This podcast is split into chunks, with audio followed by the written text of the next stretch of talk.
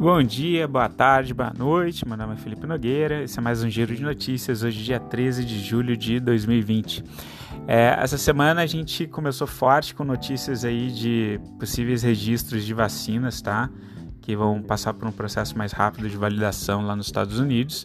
E quarta-feira a gente deve ter muita volatilidade, porque tem um livro bege lá nos Estados Unidos, tá? Tem o IBC, que é uma prévia do, do PIB aqui no Brasil, e tem o PIB da China saindo às 3 horas tá? Então vai ser um dia de bastante volatilidade. Depois vai ter uma definição de taxas pelo Banco Central Europeu na quinta-feira, tá? Em relação aos Estados Unidos, o S&P 500 está com uma alta de 1.05, Dow Jones fechou com uma alta de 1.44, Nasdaq alta de 0.66 e S&P 500 é, o, VIX, né, com 1,61. E hoje de manhã estava tudo em alta em função de, de possíveis registros aí dessas duas vacinas que vão passar por um processo mais rápido de teste. Tá? Em relação à Bolsa Americana especificamente, na quarta também será divulgado então o livro Bege, que é, são as avaliações dos diferentes dirigentes dos Feds, né, do Federal Reserve, que, deu, que é dividido em vários estados. Tá? Em relação aos, aos empregos, uh, a gente teve no último uh, payroll né, é, menos pedido de de pedir desemprego do que o esperado, tá?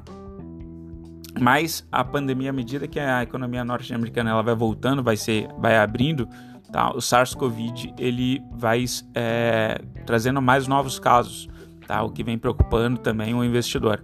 Então a Flórida registrou sábado, por exemplo, 15.299 novos casos, tá?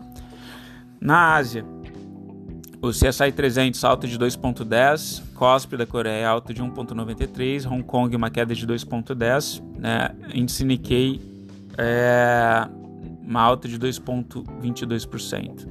Tá? Na quarta-feira, então, dia 15, a China divulga os resultados do Produto Interno Bruto, PIB, tá? do segundo trimestre.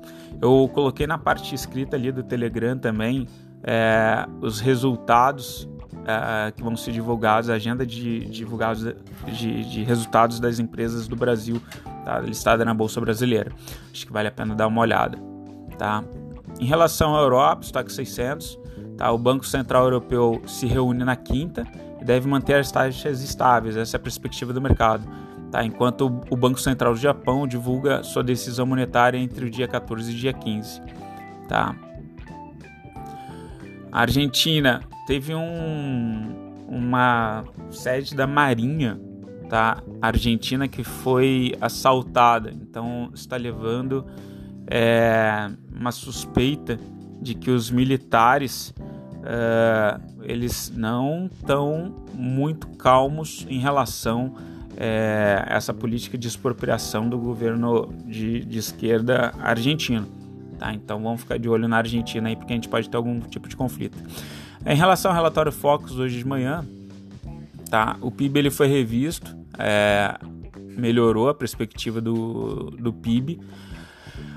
Para 2020, é, é uma contração de 6,1% e para 2021 mantiveram a expansão de 3,5%.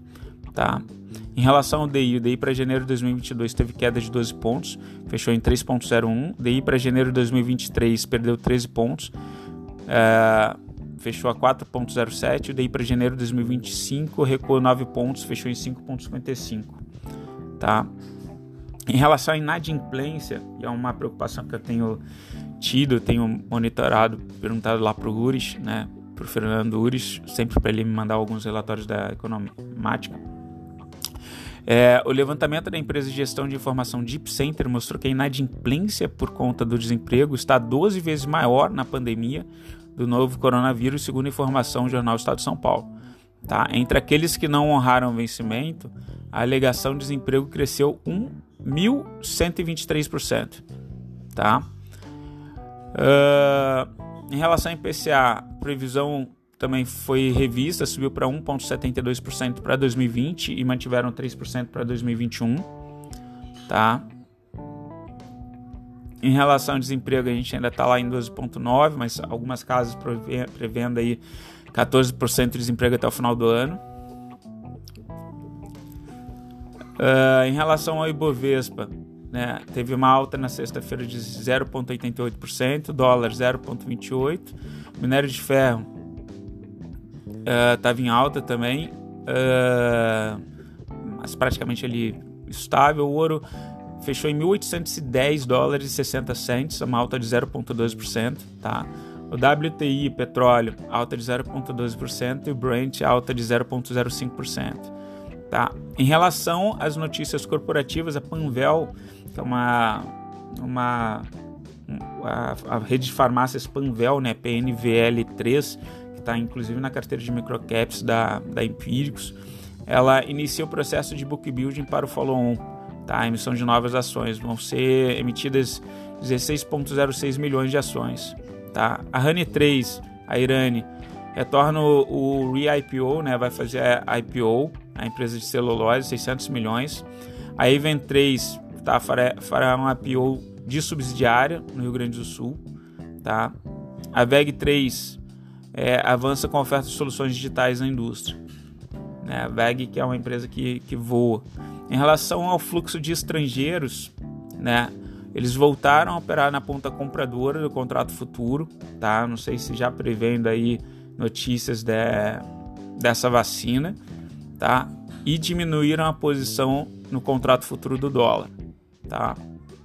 Em relação ao boi gordo, o preço está mais ou menos estável, uma queda de menos 0,02%, fechou em R$ 217,95 centavos a arroba, tá? E o milho, uh, R$ 50,90 é, a saca do, do milho.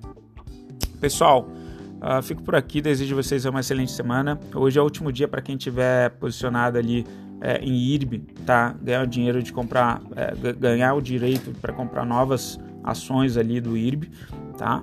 E aí contem com a gente, entre em contato lá no site da Liberta Investimentos ou acompanhe os analistas da ls.com.vc, tá bom? Beijos, tchau, fui.